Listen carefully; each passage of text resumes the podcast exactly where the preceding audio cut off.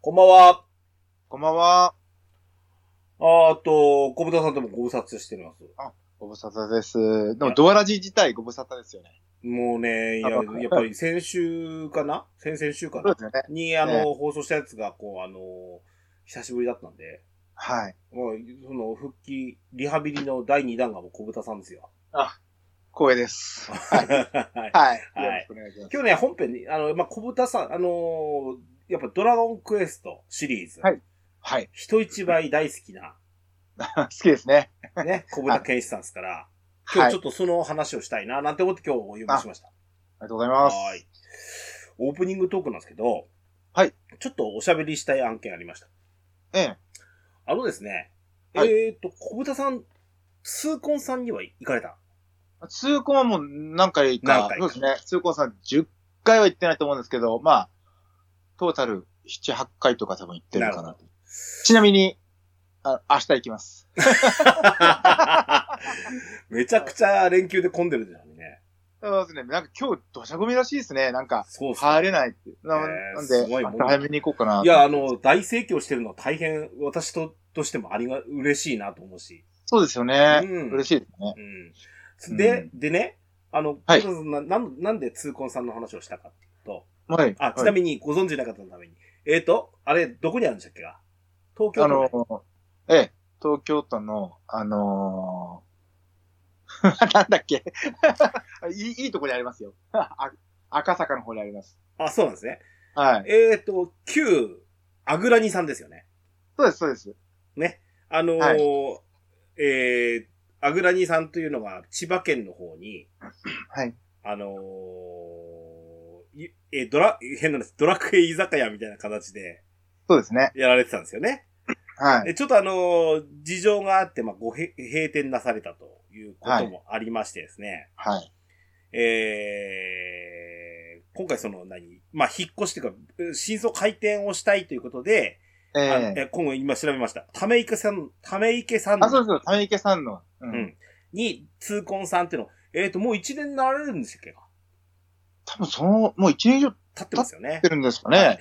で、あれですね、んえっ、とね、これね、あのーその2年ほど前に、うん。 2年で聞けないのかなあの、はいクラウドファウンディングされたんですよね。ああ、僕も、あの、はい。あの、微力ながら協力させていただきましそうなんたで。す。実は私もしてます。 あの、ケンタロウさんの名前が、あありまの、すありますよ。ありがとうええごタざいペストリーに。 はい。ます。はそういですね。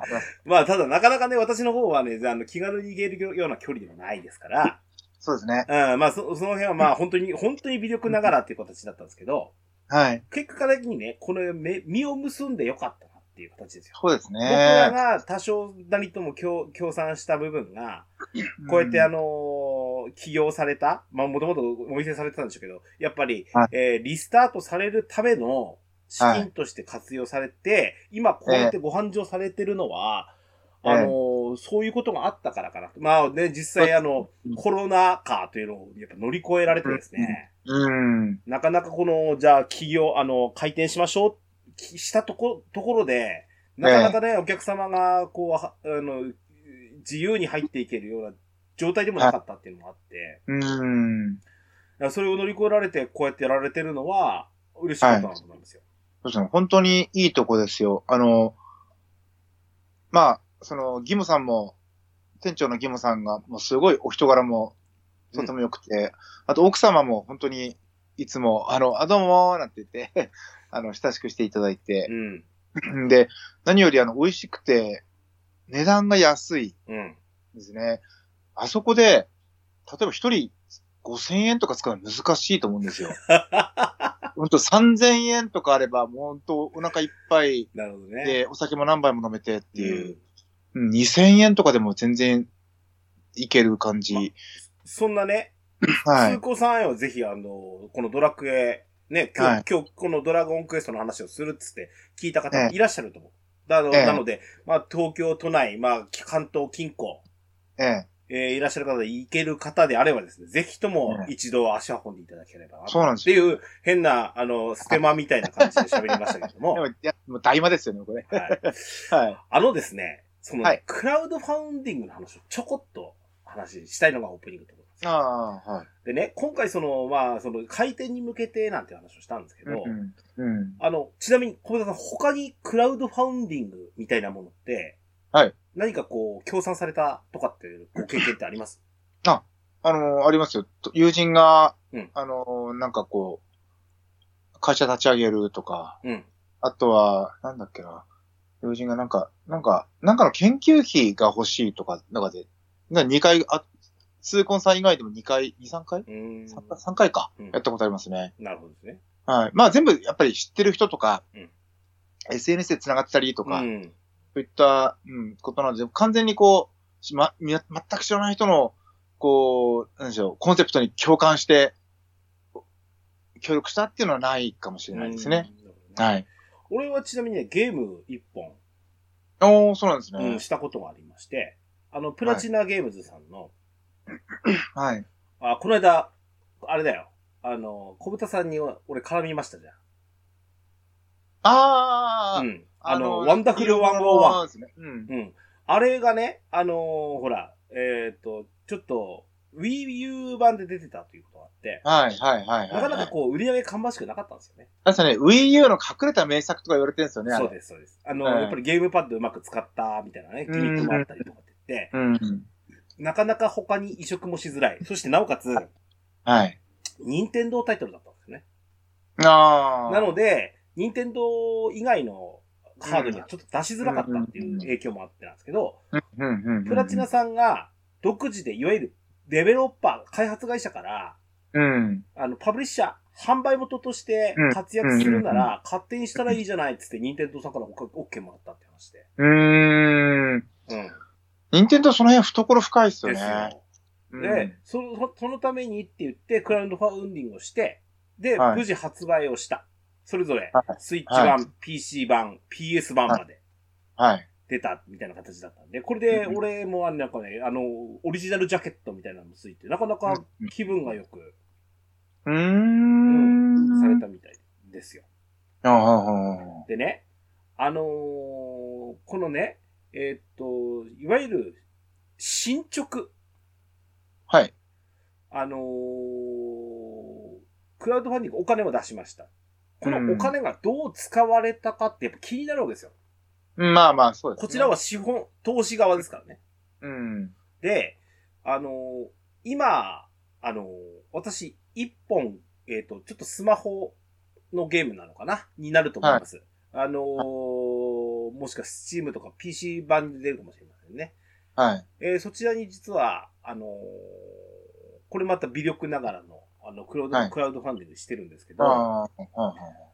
実にこう、開発がね、はい。こう進んでないように私、見受けられるんですよ。うーん、そうなんですね。クラウドファンディングしたものに対してですね。は。い。でうんと、本来なら昨年の秋には出せるってう言っん。うん。たはずなんですよ。うんうんうん。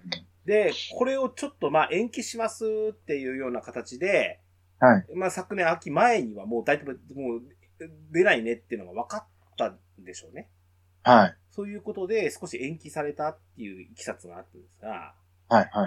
はい。その後ですね、実は見えてこないんですわ。うーん。で、俺の率直な話なんですけ ど、一はい応、これを聞こえてくるポッドキャストさんがあるので、ああ。まあ、あ、毎週っていうか、時折その、いう話も交えられるので聞いてるんですけど、うんうんうんはい。ひょっとしてこれ、今年の秋も厳しくないって思ってるぐらい。うーん。その、なんか遅れますとかう、んなんかすいませんみたいな、その進捗報告が全くないんですかえっ、と、ホームページは一時期から止まってますね。うーんあと、YouTube なんかでその、新えーこんな風なキャラクターできましたよみたいなことされてたんですけど、はい。これまたこれで止まってるんですよ。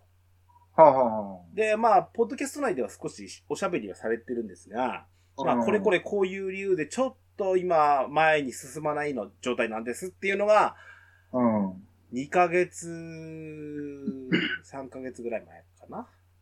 なるほど。うん。実際、ゲーム1本作るってすごく大変だと思います。まあ、そうですよね。うん。で、やはり聞いてる感じでもね、あの、いろんなところの開発裏側なんかを聞いてでもですね、うんこういったその、なんだろうな、プロジェクトっていうのをちゃんと波に乗せる。これはインディーゲームであっても同じだと思うんですね。はい。中にはね、一人でプログラムからグラフィックから全部やって、うん。いわゆるデベロッパーも、あの、パブリッシャーも全部やるよみたいな人もいますよ。うん得意な人。うんでうもん、やっぱりなかなか実はクラウドファンディングする時の、まあ、触れ込みとしては、僕は素人ですと。はい。ただどうしてもこの夢である、あの、ゲームを具現化したいんだっていうことで、うん。始めると。このい石っていうところにはお応援したいわけで、ええ、なんですけど、このね、進捗が見えてこないっていうのは、ええ、どうも気になる。うん。で、今日本編でちょっとそういった話もします。はい。ただ、あの、こちらはね、あの頑張ってほしいなっていう形で支援してるわけですから、うん。そこに対しての、その、見返りとして、じゃあゲームがもらえる、もらえるというか、それが、まあ、本当にゲーム一本買うぐらいの気持ちで出してるわけなんですから、はいはそい。れはもちろん、あの、製品化、商品化されて、もしくはダウンロードですから、あの、あの、ソフトとしてリリースされるってことがもちろん最終目的ではあるんですが、はい。そこに対してのプロセスってすごく大事じゃないかなと思うんですよ。はいはいはい。で、ちゃんと、はいこれはそこまで行ったのかどうか。はい。 うん、遅れてるのならばなぜなのか。うん。うん遅れるのならばいつになるのか。うんうん。そこま。で本来言うべきかなと思ういます。ん。それがゲームソフトの場合、よくあるんですが、はい何年ないとかさ、うん。何年秋頃とかさ、うんうんうんううんん。。あのーなんなら、み、うん未定っていうのもありますけど、はい。未定っていうのはもう全然進んでないなとすら思ってるわけで私。うん。まあそうですね。うん。すごく、その、えっ、と、売り上げも左右すると思うんですよ。はい。それをちゃんとやれるかどうかって、義務だと思うんですよね、うん。俺。集めた側の。うん。そうですね。まあちょっと、難しいですよね。そのなん、なんだろう。例えば、あの、とん、世の中には、僕らの知らない間にとん、企画倒れというか、うん作りますって言ってチーム集めて、で、つそれでもやっぱり発売までこぎつけられなかったゲームっていっぱいあると思うんですよ。ありませんです。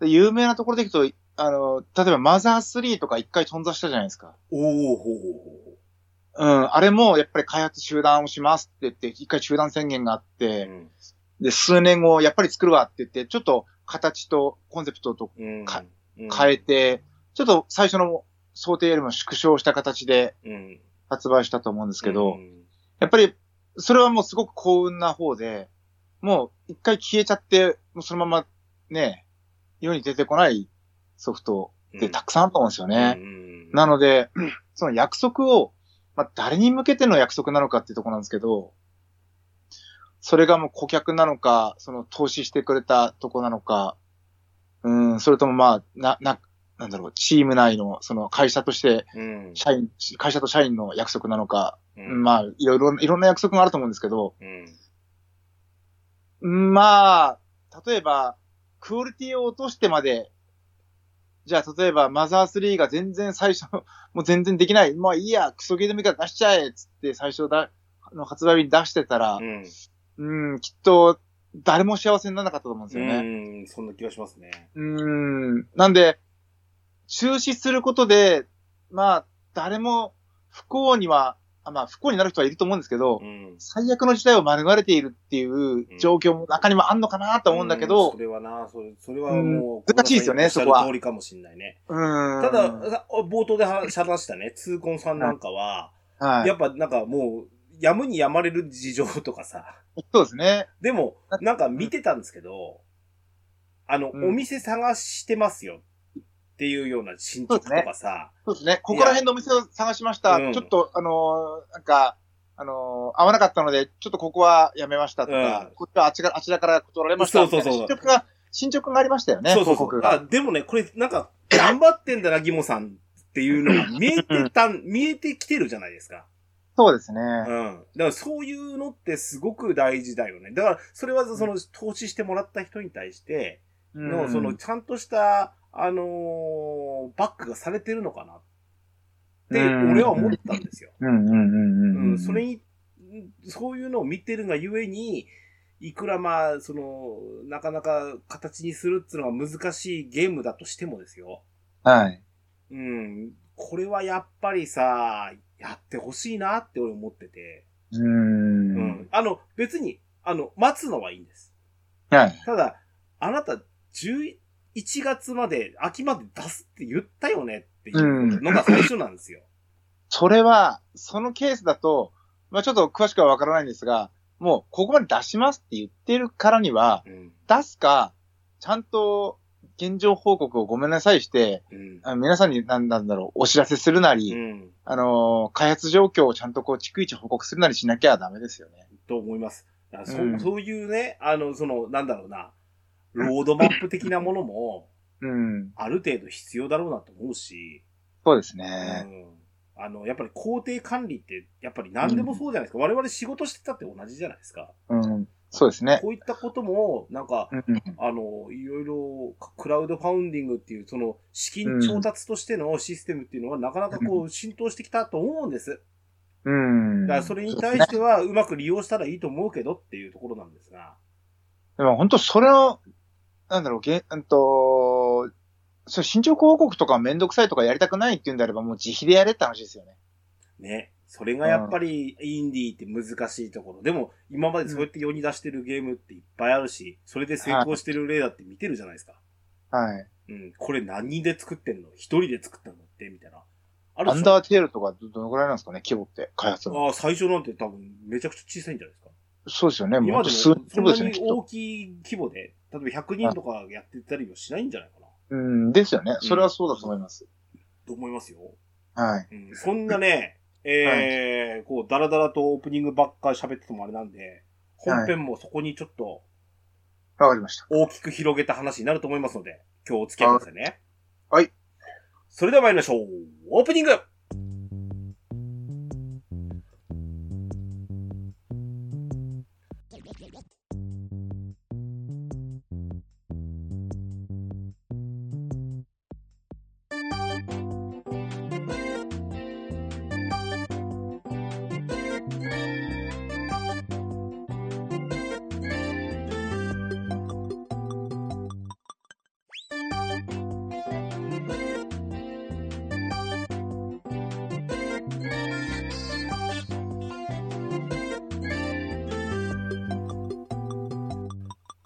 始まりました。DJ ケトロスの DQ10 ドアチャッカレディオ第394回目でございます。この番組は私 DJ ケンタロスと小豚健士がドラムスタジオキーセッションにアストルティエ全土のみならず全国のドラゴンクエスト10プレイヤードラゴンクエストファンにお届けしたいゆったりまったりと語り倒すポッドキャストです。改めまして小豚さん、こんばんは。こんばんは。はい。えー、というわけでね、早速今日ちょっと本編。はい。何の話しようかっていう話なんですよ。はい。あの、この間ね、はい。小豚さんと俺のやりとりもあったんですけど、ええちょっとね、えっ、と、ドラゴンクエストの、はい。続編の話っていう話を今日したいんです。 12とかそういうことですね。そういうことですわ。はい。はい。で、 その12って、12って、はい。どうなってんのっていう話。やっぱみんな気になってる。はい。まあそんな話を踏まえながら、うんはい。今までのドラゴンクエストシリーズ。はい。まあはい今までえー出てるものでいくとナンバリングで11作品。はい。出てます。そちらのはい歴史を振り返りながら、はい。いつもだとあのゲーム楽しかったねっていう話をするんですよ。うん。でもこれ散々さ、この10年ぐらいドアラジやってきたの中でもやってたじゃないですか。はい。でこれはいいんです。そしてどこでもやってるし、なんだったら YouTube でもやってるでしょうし。はい。今日うちで取り上げるのは、はい。ちょっとオープニングトークの、はい。開発進捗の話しながらの話です。うん。ははい。でですね、えーえー今日お話しするのが、はい。その、ドラゴンクエスト1からえー、11まで、そしてこれから予定されているものまで。はい。いつ発売したのかの話をします。はい。はい。そんなこんなで、えー、小豚さん、今日はよろしくお願いします。お願いします。 DJ ケンタロスのドアラジはい、本編でございます。えっ、と、小豚さんへは、ちょっと私が作った資料を、はい送っております。はい。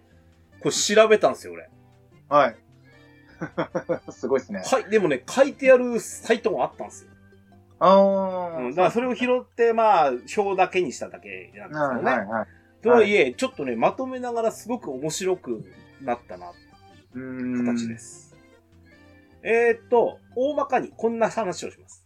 ナンバリング、なんえードラゴンクエストシリーズナンバリング、例えば1。はい。えー何で出たか、ハードウェアですよね。はい。で、えーっと、発売日がいつだったか、これを喋りたいんですが、はい。発売日がいつかを喋るにはですが、ですね、はい。はい。これがいつ発表されたか。うーん。で、えー発売日はいつだと出たか。はい。そして、どれぐらい延期したか。はい。みたいな話です。はい。いきます。 はい。頭からいきますよ。はい。はい。えー、ドラゴンクエスト1。はい。えー、これ、えっと、私が小学校、えっと、4年生かな ?5 年生かな ?4 年生かな、はいです。小田さんはえー、何年生だろう。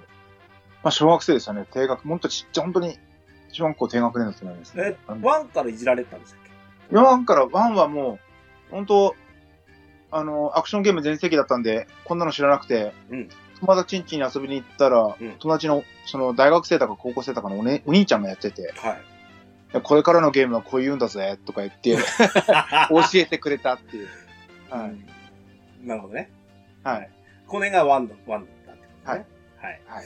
これですね、えー、1986年はい。 2月11日発売の、はい。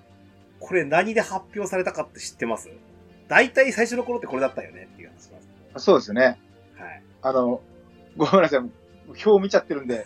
なんですけどでもまあ、あの、これ、ケンタロウさんが作った、あの、表を見なくても、まあまあ、少年ジャンプだろうなっていうの,、うんあの知ってて、そうです。えこれー、堀裕二が捨てましてたんですよね。 そうですね。ずっと。うん。あの、言うてが。 結局、えっ、と、ファミコン、えっ、と、ファミコン神剣っていうコそうそうそうそうーナーがあってね、よく袋閉じされてましたよね。そうそうそうう。ん。このドラクエ1の多分は、やつは多分袋閉じされてない時だと思うんですけどね。うん、うん。売りたいがためにね。はい。で、これがですね、えー、こんなのが出ますよ。これをロールプレイングゲームだって言うんだっていうね。はい。えーはいそんな感じでしたわ。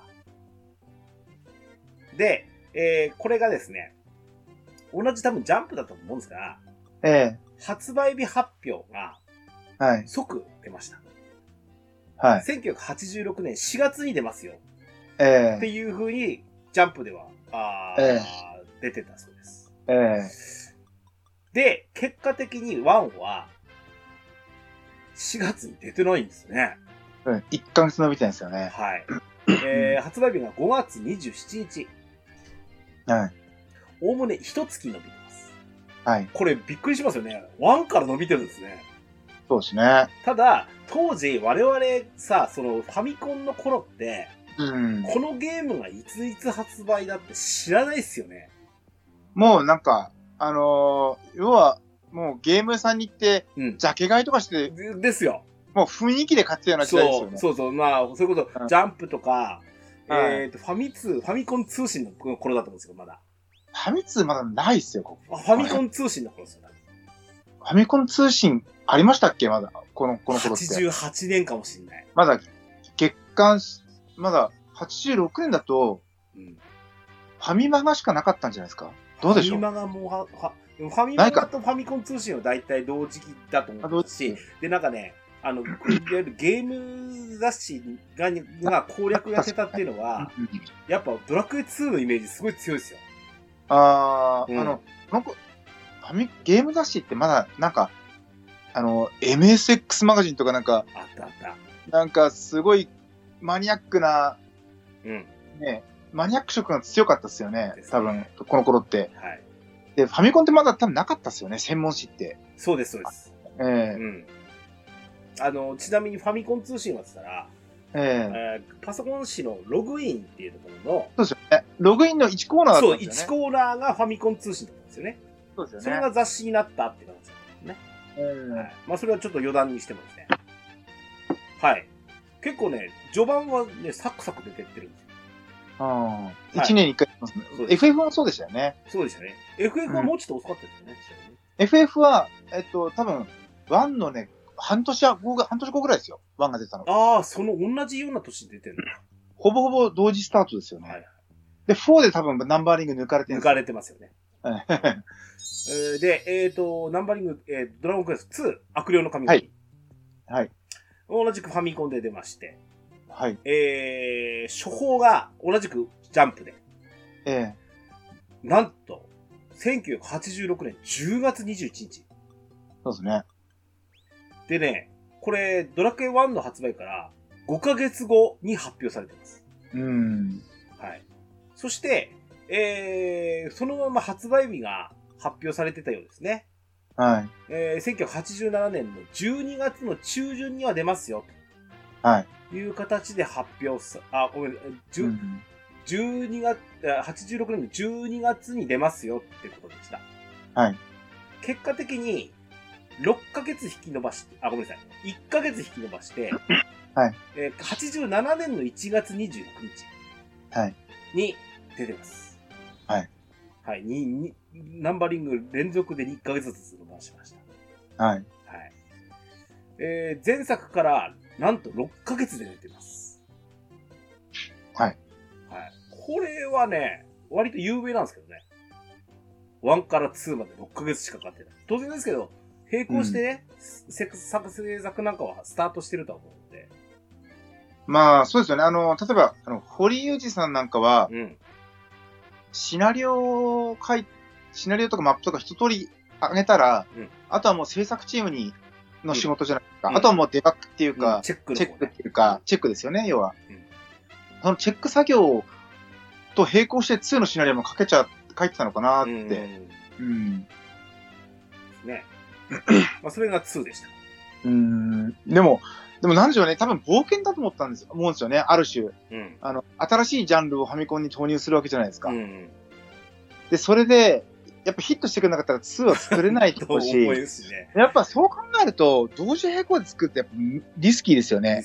ただうん、やっぱりそこはジャンプの、やっぱ、あのーなんだ、功績というのがすごくでかかったように、我々、子供の頃ドクターマッシールとかすごかったんですよ。うん。ですね。鳥島さんが。うん。ねあの、やっぱり、売る、売らんがために攻略本とかも真っ先に出してた。当時、そう当ですね然ね、すあの、スク、あエニックスから出してた、あのー公式ガイドブックなんてまだなかったですからね。そうですね。 あの、いい加減な形のドラゴンキラーとか、あの、えー書かれてましたよね、あの、はい、そうですね。うんとなんか、ジャンプで抱えていたイラストレーターとか使ったりとかして、危ない水着ってどんなんだとかね、 はい。やってましたよね。はい。はい。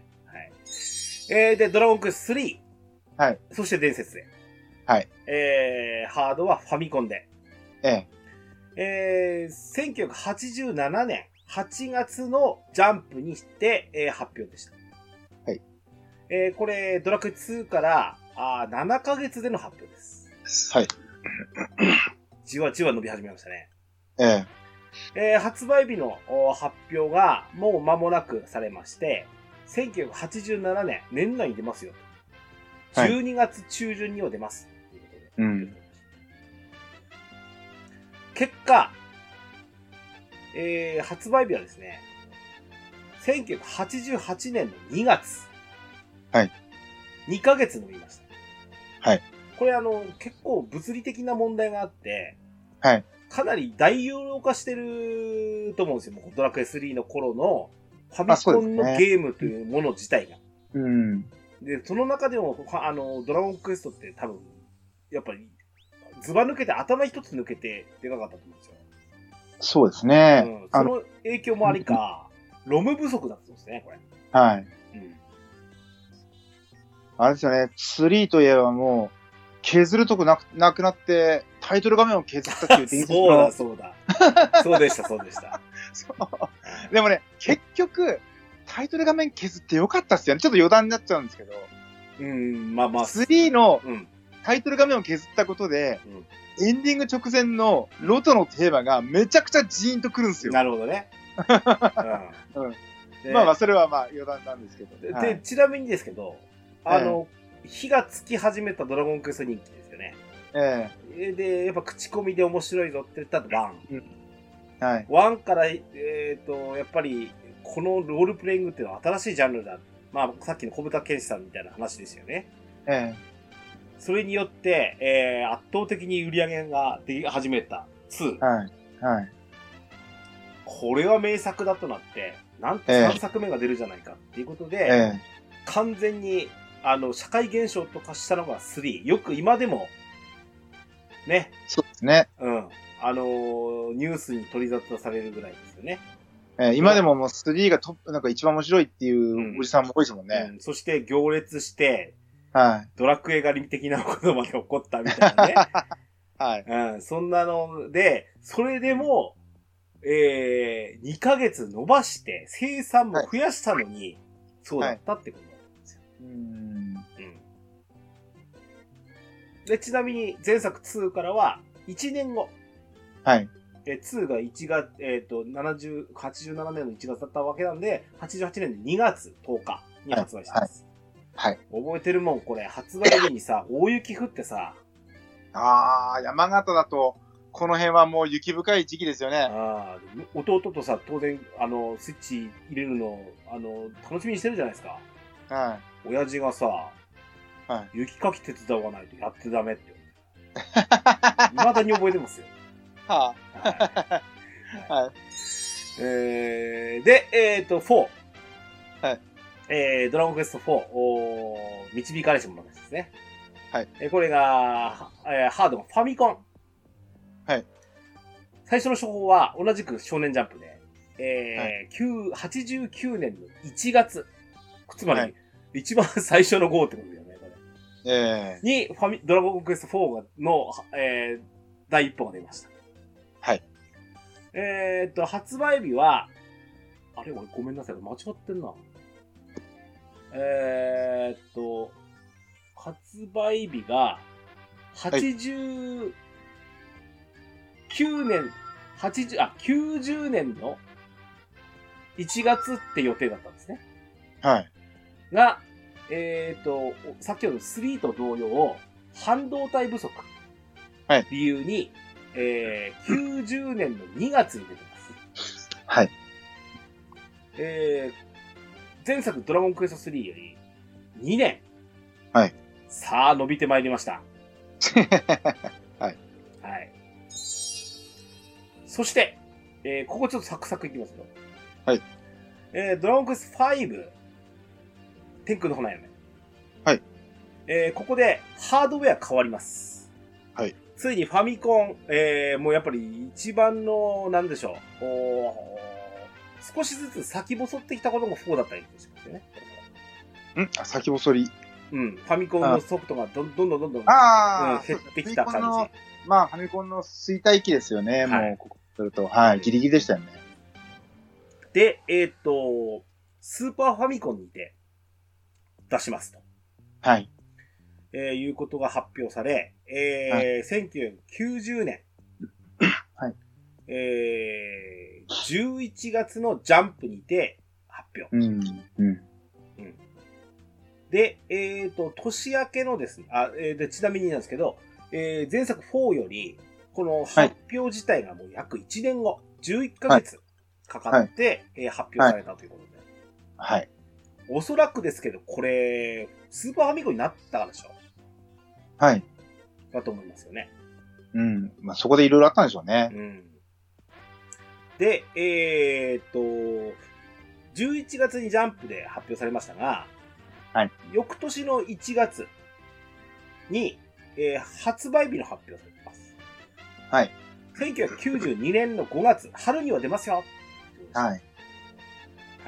そしたら、えで、まあ、もうあと1ヶ月で出るよっていうタイミングをよ4月に、ええ、いや、これすいません。夏に出ますっていうことで延期しました。ええ、ええ。始まりました。はい、はい。さ、さらに、8月目前の7月、はい、この夏休みはできると思って、思ってたわけですよね。はい。だから7月にですね、すいません。もう一月伸ばさせてくださいってことで、ええ、最終発売日を9月27日に設定しましたというのが3回延期されてます。はい。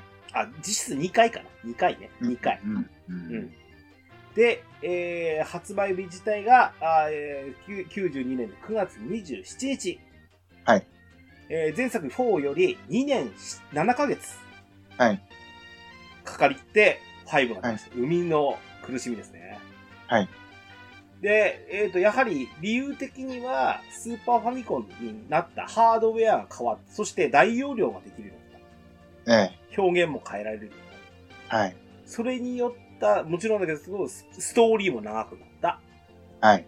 それによる、まあ、開発の遅れということでうす、ん。で、ちょっと面白い話なんですけど、はい。この時4ヶ月伸びてるんですね。ええ、予定の5月からは4ヶ月伸びてる。はこの間に、その、任天堂のファミコンのカセット、あのスーパーファミコンのカセットの生産ラインっていうのがあるわけですよ。ええ、そうですね。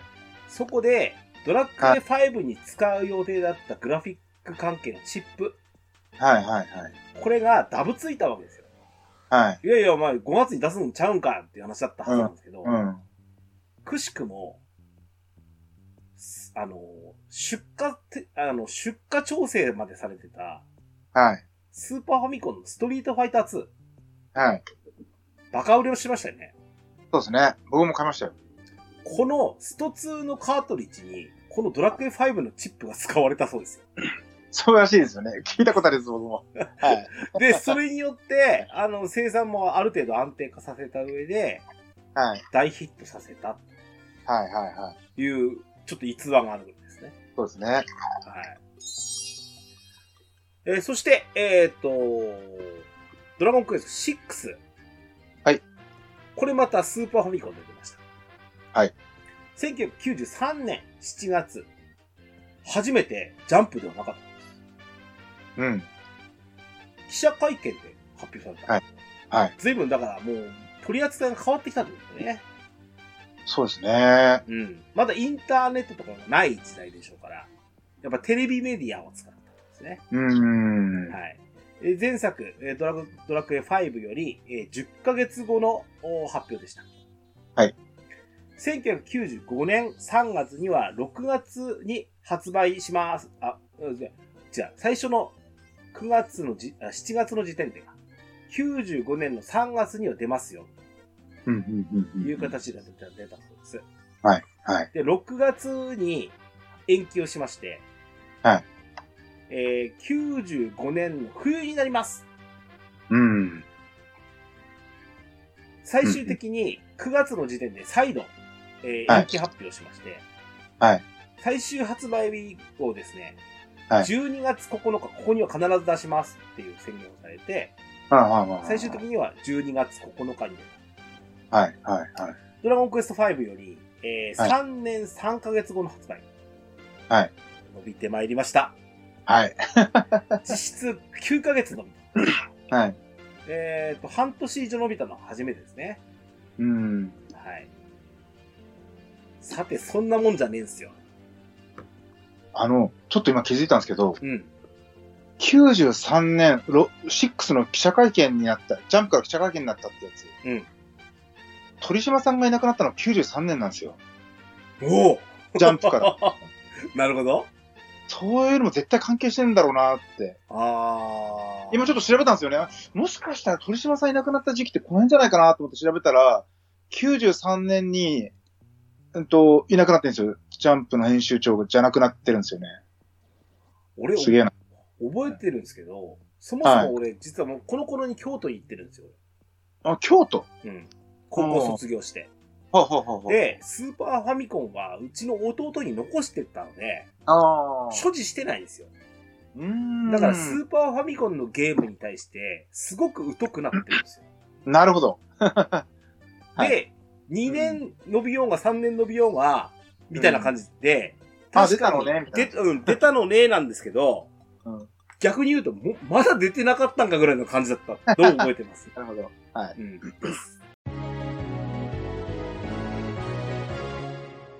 さて、えー、ドラゴンクエスト7。はい。えー、これで、えー、さらにハードウェア変わります。これ、俺、セブンが一番延期発表が多かったなっていうイメージだったんですよね。あー、なるほどね。ええ実際今、バッと見てますけど、そうですね、実際。やばいですよね。いなんか、あの、お正月に早く今年こそ出ますようにみたいな CM がああったり。はい。その話をしましょう。 えーっとね、えーっと、メディア発表はですね、はい。えー、1997年はい。 1月、年明けですね、に、えー、このハードで出ますっていう発表がありました。うん。えー、ここでプレイステーションで出ますっていう発表もされた。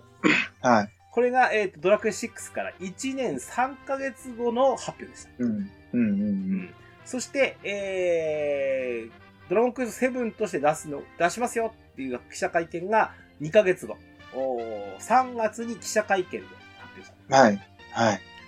で、発売日の最初の方は98年の4月以降ですはい。ってことです。はい。で、ここから、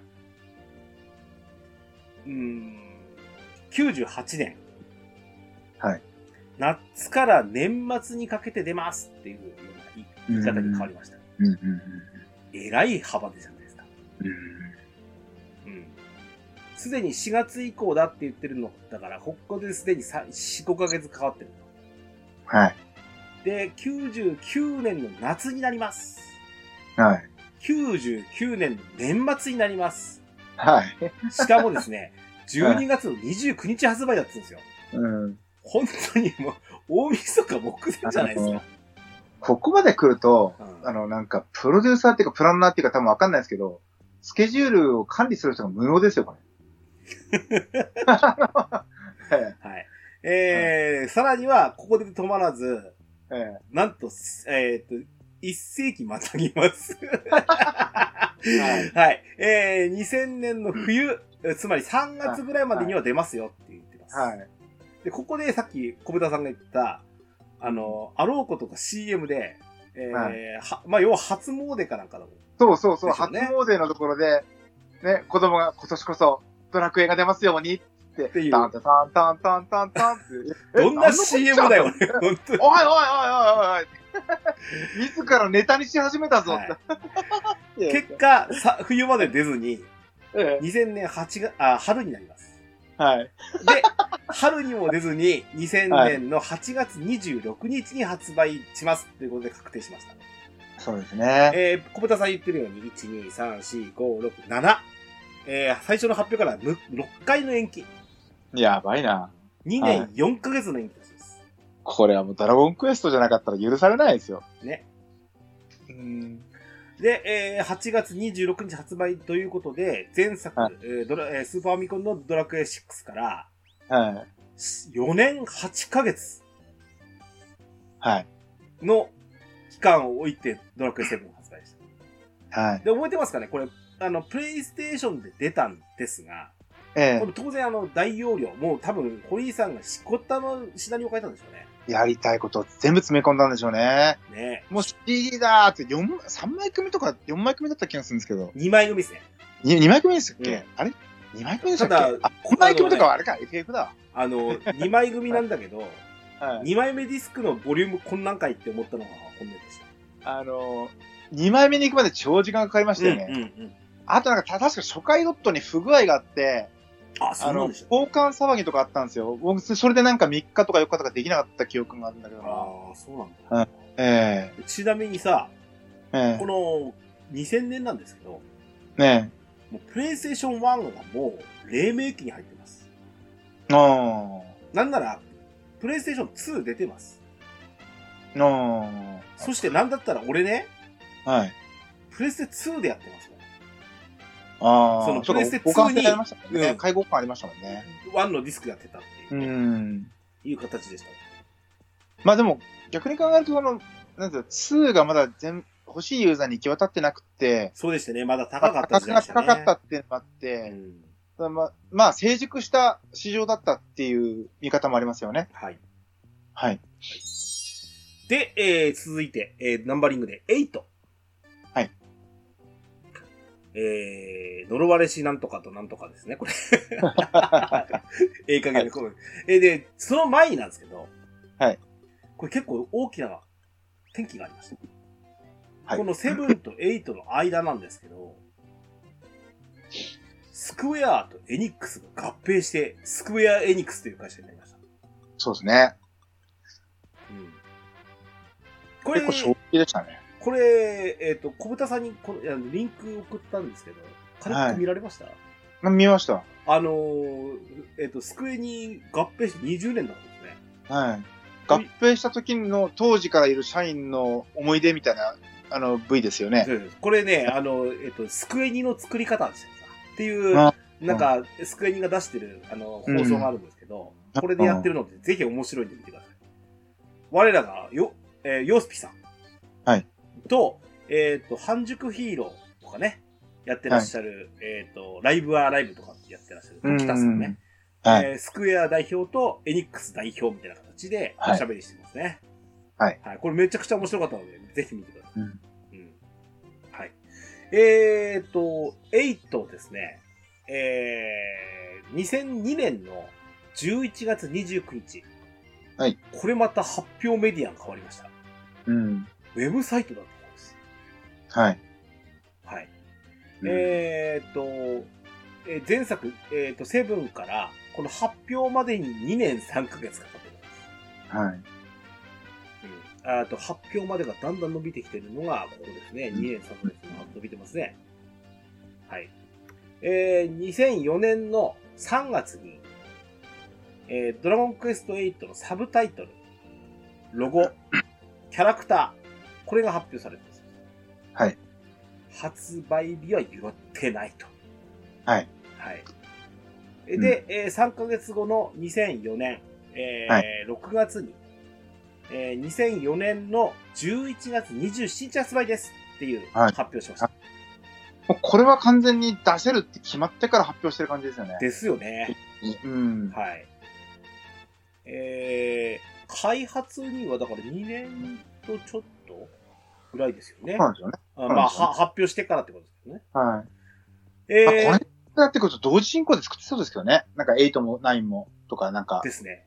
あとは、いどれぐらい、えっ、と、えっ、と、20年ってことなんで、多分、このエニックス合併した時にはすでにプロジェクトが動いてたと思うんですけど、はい。もちろんそうでしょうねお。そらく、そのスクエアからの、そのはい人員の方の補充もあったかな。どうなんでしょうあじゃないでしょうの、なんかドラクエ化っていう化がう生まれた、ああって、そこが全てやってたんですよね。うんうんやってたって言ってましたよね。なんか、あれ、8って、でも、ドラクエってずーっと、あの、えっと、外注ですよね。外注です。外注ですよね。 8と9がレベル5なんです。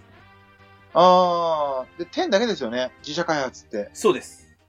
うんうんうんで、えーそうなってくるとなんですけど、えっ、と、はいえーで、えっ、と、延期発表はないそうですよ。うん。そして延期なしで出ました。はい。えー、ドラクエ7、えー、PS1 のドラクエ7から4年3ヶ月。はい。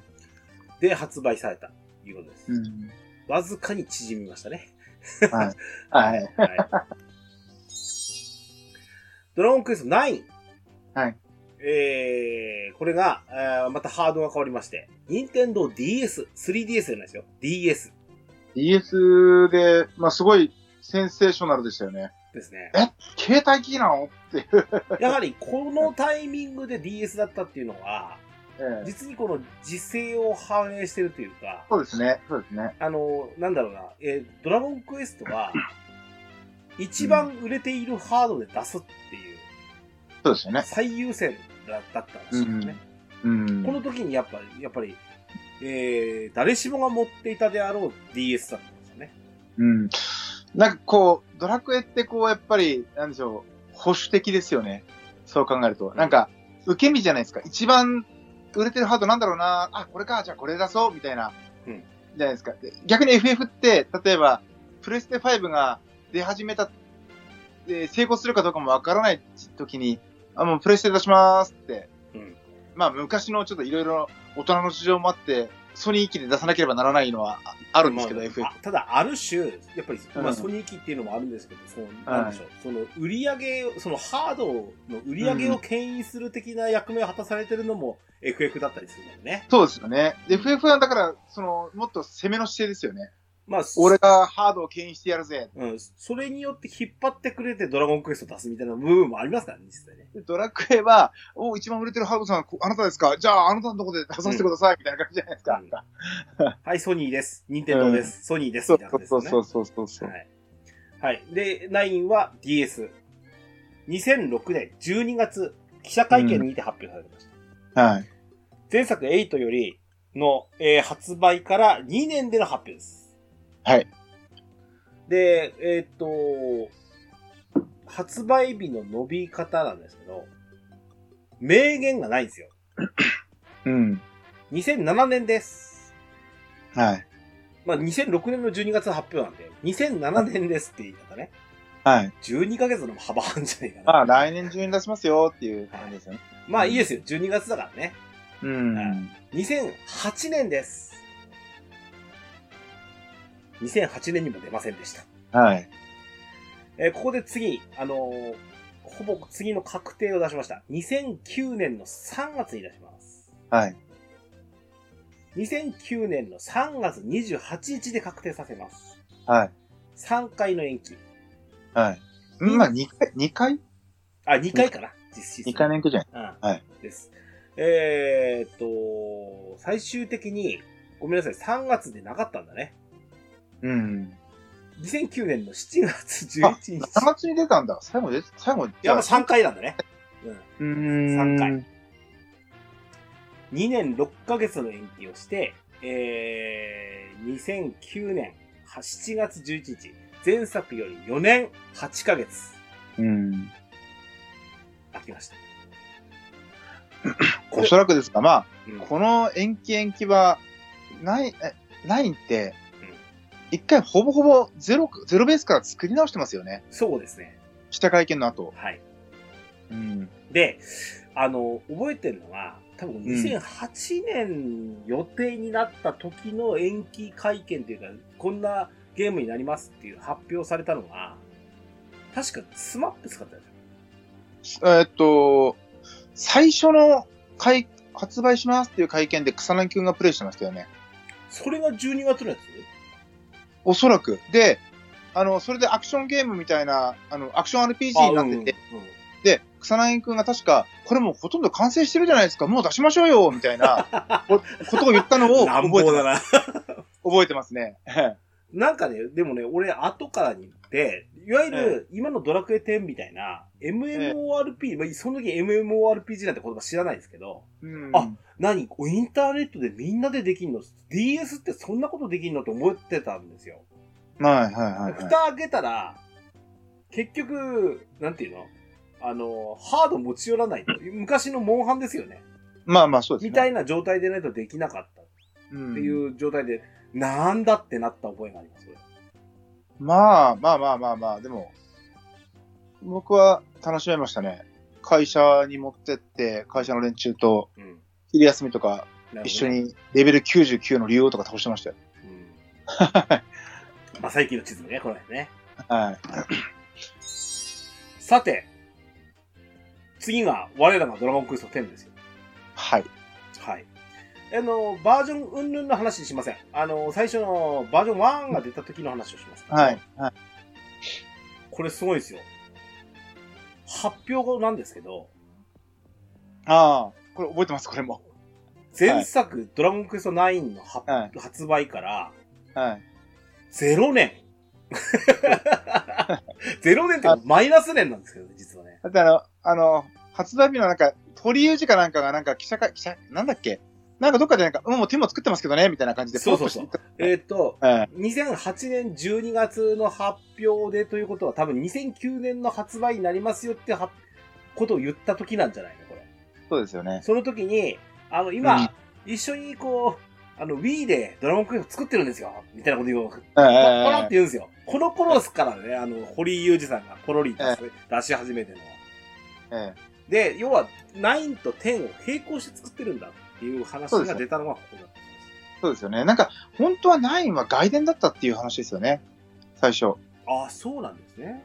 外伝で作ってて、でもこれ本編でいけないみたいな話になって、ナンバリングにしたっていう話をどっかで聞いたことがあなるほどね。ります。なので、まあどっか、まあ携帯機だったり、最初はアクション RPG っぽかったりではい、どっか今までのドラクエとは違う雰囲気だったのかなと。で、ドラクエって、これはね、Wii で発売しました。はい。覚えてますね。うん。はあい。で、ただ、ちょっとやっぱドラゴンクエスト9までと違って、これ私経験があるわけなんですけど、はい。ベータテスト、いわゆるオンラインゲームになりますよって発表があったもので、はい。ベータテストっていうのがやります。うんで、それに、あのーちょっとやりたい人応募してね、とはい。いうことで私当選したんですよ。ああ、ベータテストだったんですか。うんうん。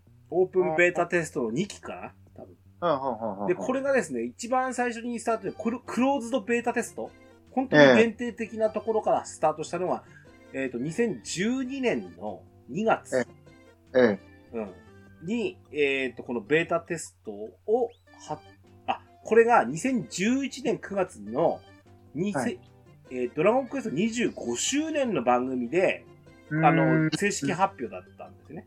あで、にえっ、と、つまり、こっから間もなくベベータテスト始まりますよって話がしてると思うんですよ。はい。 2012年の2月23日、ベータテストが開始してます。はい。で、俺もね、記憶なんですけど、2回ぐらい、2回か3回ぐらいのオープンベ、オープンテストがあって、。はい1週間か10日ぐらいしかずつできる。あの、オープンクローズ、オープンクローズやるんですよ。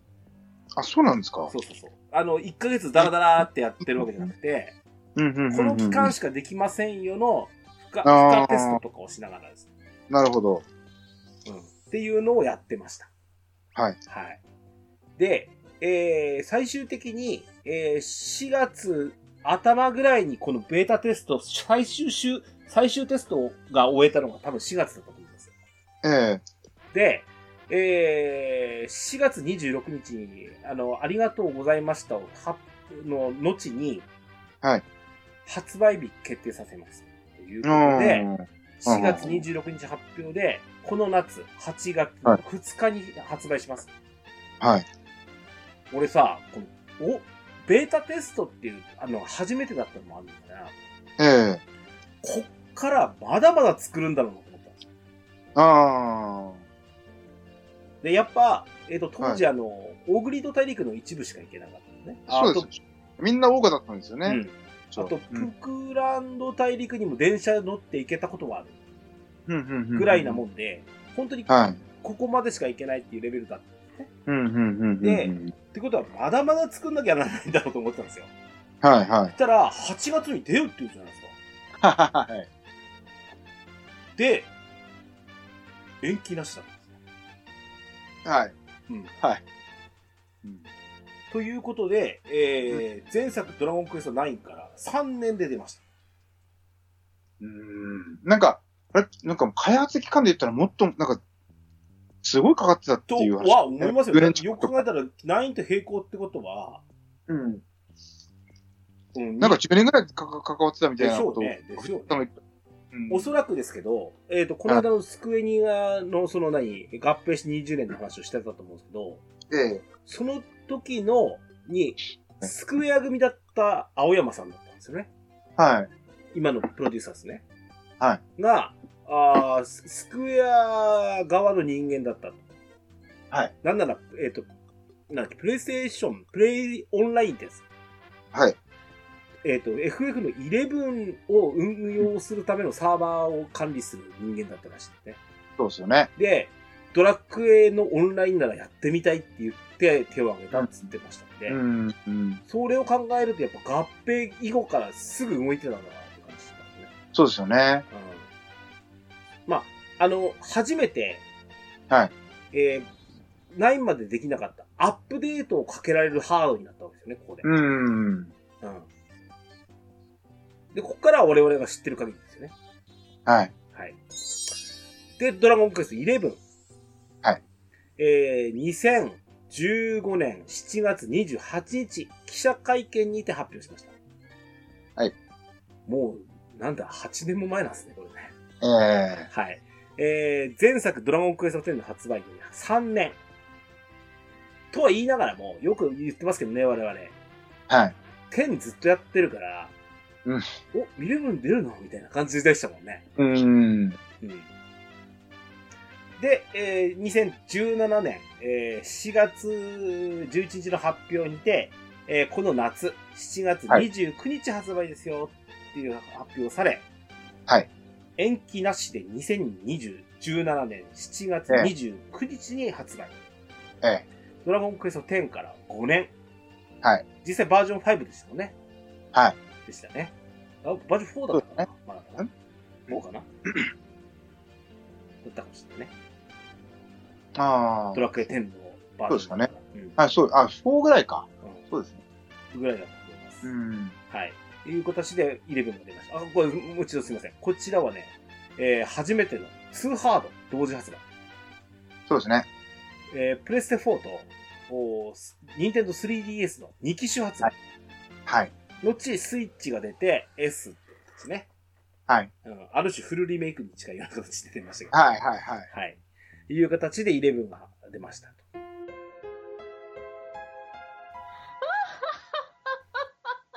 ドワラジー。さて、ここからです。ドラゴンクエスト12。はい。えー、2021年の5月27日。はい。ドラゴンクエスト35周年記念番組で、堀井さんが出てまして、いろんな発表されたんですよね。はい。で、その中の1個がドラゴンクエスト12でした。はい。えー前作ドラゴンクエスト11から、えー3年経過した時点での発表でした。はい。で、同じくですね、はいここで、HD2D ドラゴンクエスト3。ありましたね。今ね、スクエアが、あの、スクエアエニックスが、えーはしきりにいろんなリメイクという形で、もしくははい、オクトパストラベラーとかね、ええああいったあのー新規軸のも含めて、こんな形の RPG はどうだっていう形で出してるやつなんですね。はい、はい、はい。で、こちらの3のふさ再々リメイクみたいなのですね。はい、はい、はい。を発表してました。はい。で、この、えっ、と、新作2作品。新作はい2作品、 言い方おかしいけど。はい、はい、はい。あの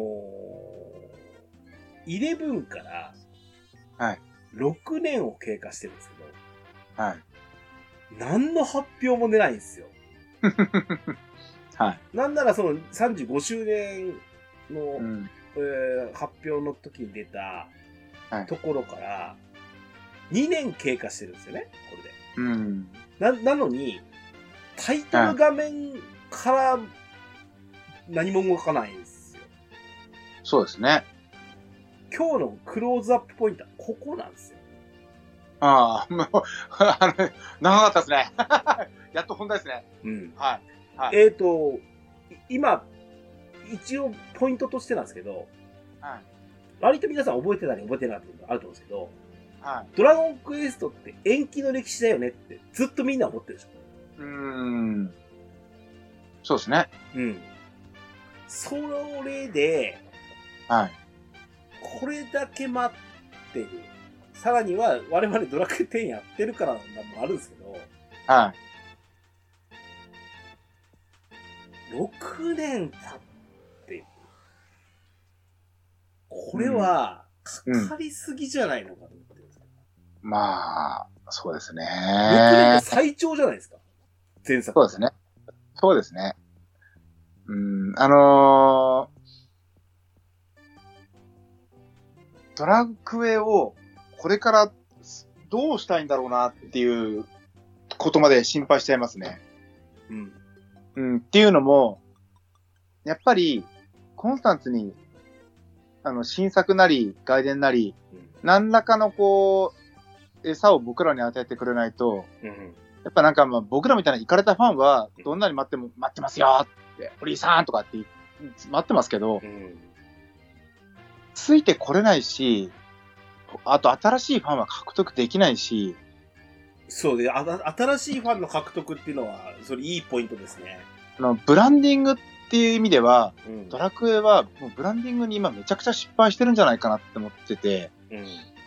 あのースマホゲームも頑張って、多分若者を取り込もうとしているんだろうと思うんですよ。うん例えばな、うん。チャンピオンズとかありますよね。今、その開はい発はいはいはい。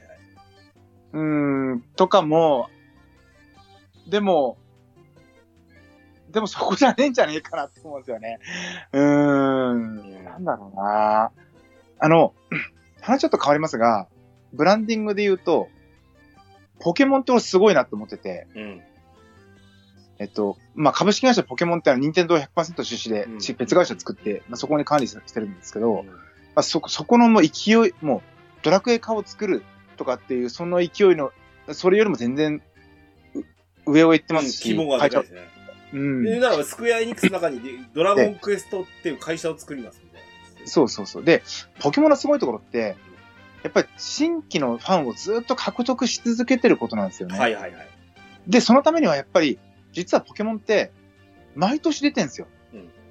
なんやあのかんやでしょなんやかんや、毎年出てんですよ、ゲームが。うん。で、ナンナンバリングっていうか、ナンバリング、ポケモンにナンバリングはないですけど、うん完全新作だったり、リメイクだったりっていう、その本編的なものは、大抵2年に1回出てるんですよ。うんうん。で、その時に、あのーリメイク、例えば、じゃあ、ブラックホワイトっていうのは、うちの、例うえば、ん、うん。えー小学生だだった時のうちの息子の頃のだったんですけど、はいそれがリメイクされたってなってくると、それはがい成長した頃にもう一回やってみようかになるわけですよね。そうそう。で、その子供にも受け継がれていくし、うんうんで、ドラクエって多分、それに気づくのがとても遅かったと思ってるんですけど、うんあのー多分10年経ってないんですけど、えっと、ちょっと前に、子供、もう2、3歳児向けの絵本とか出したの。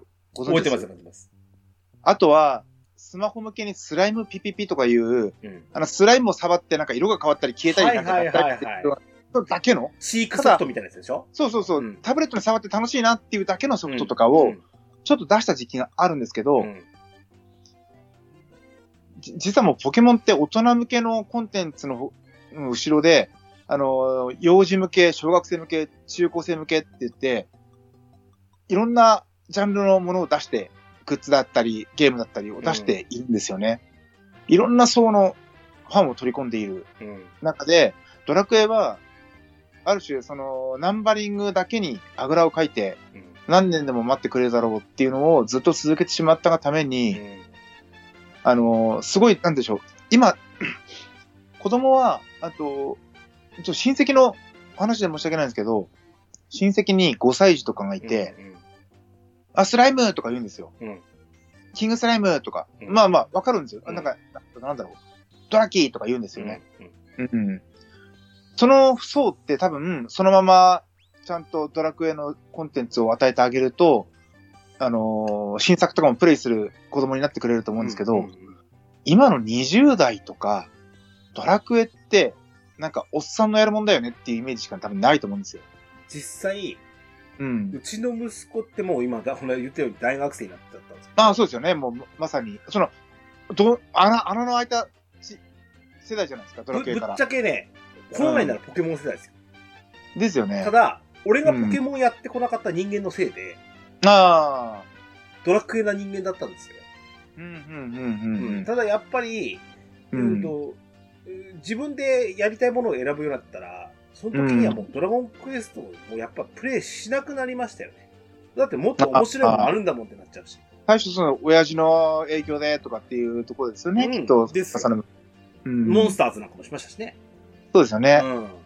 でそのモンスターズも、ずっとコンスタンスに出したらいいのに、ですね。もうある時期から止まってますよね。うんやっぱり。りそれはた対モンハン、あの、モンハンじゃない。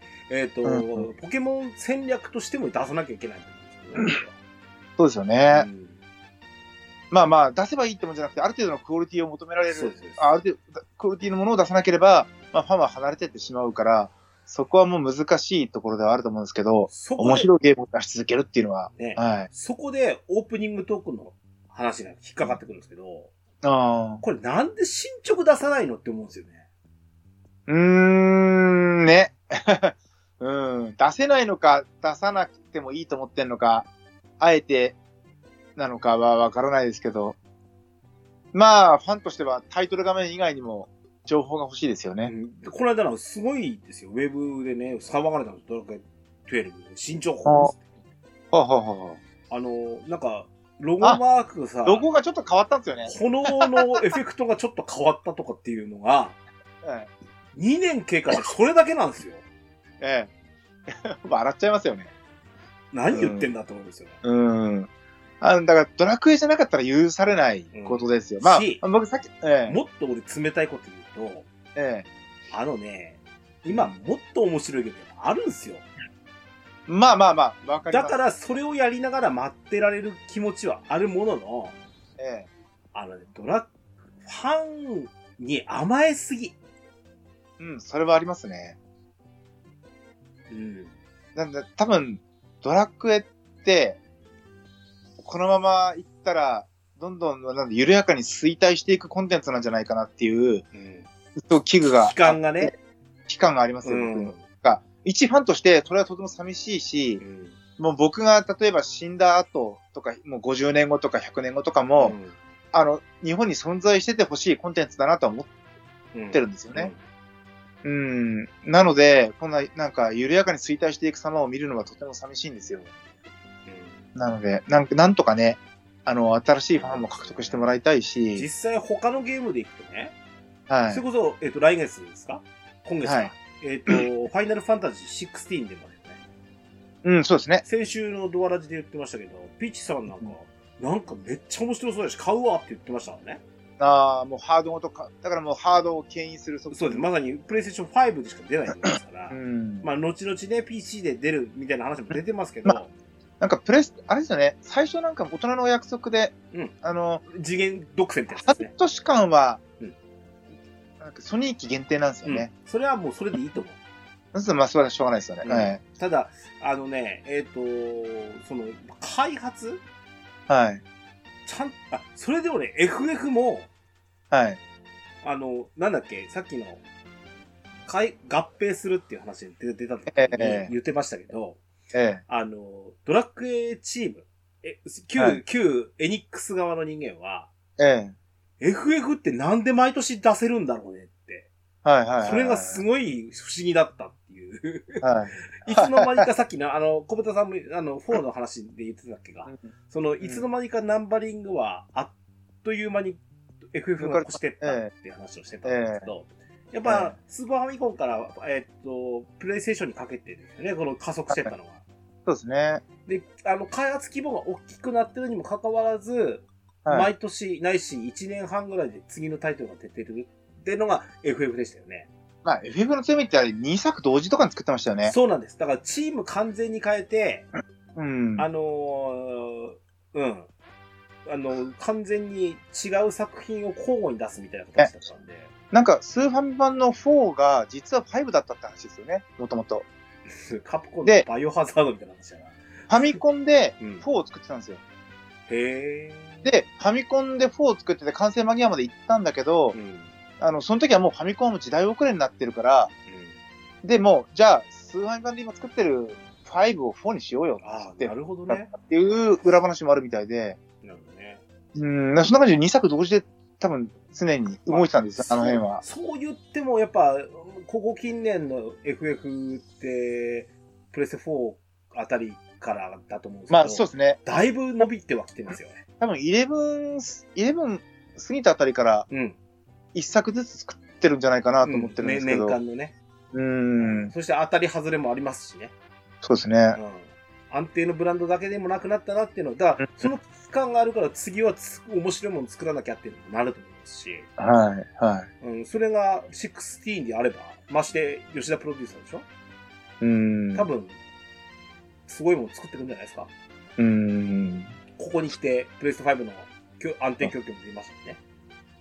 でやっぱり、エニックスがなんで FF をちゃんと出せるんだ、じゃなくて、多分 FF からしたら、なんでドラクエってそんな伸びんのっていうところだと思うんですけど、これ、ここからああくまでも僕の想像ですよ。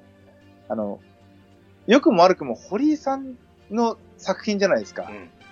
ドラクエって。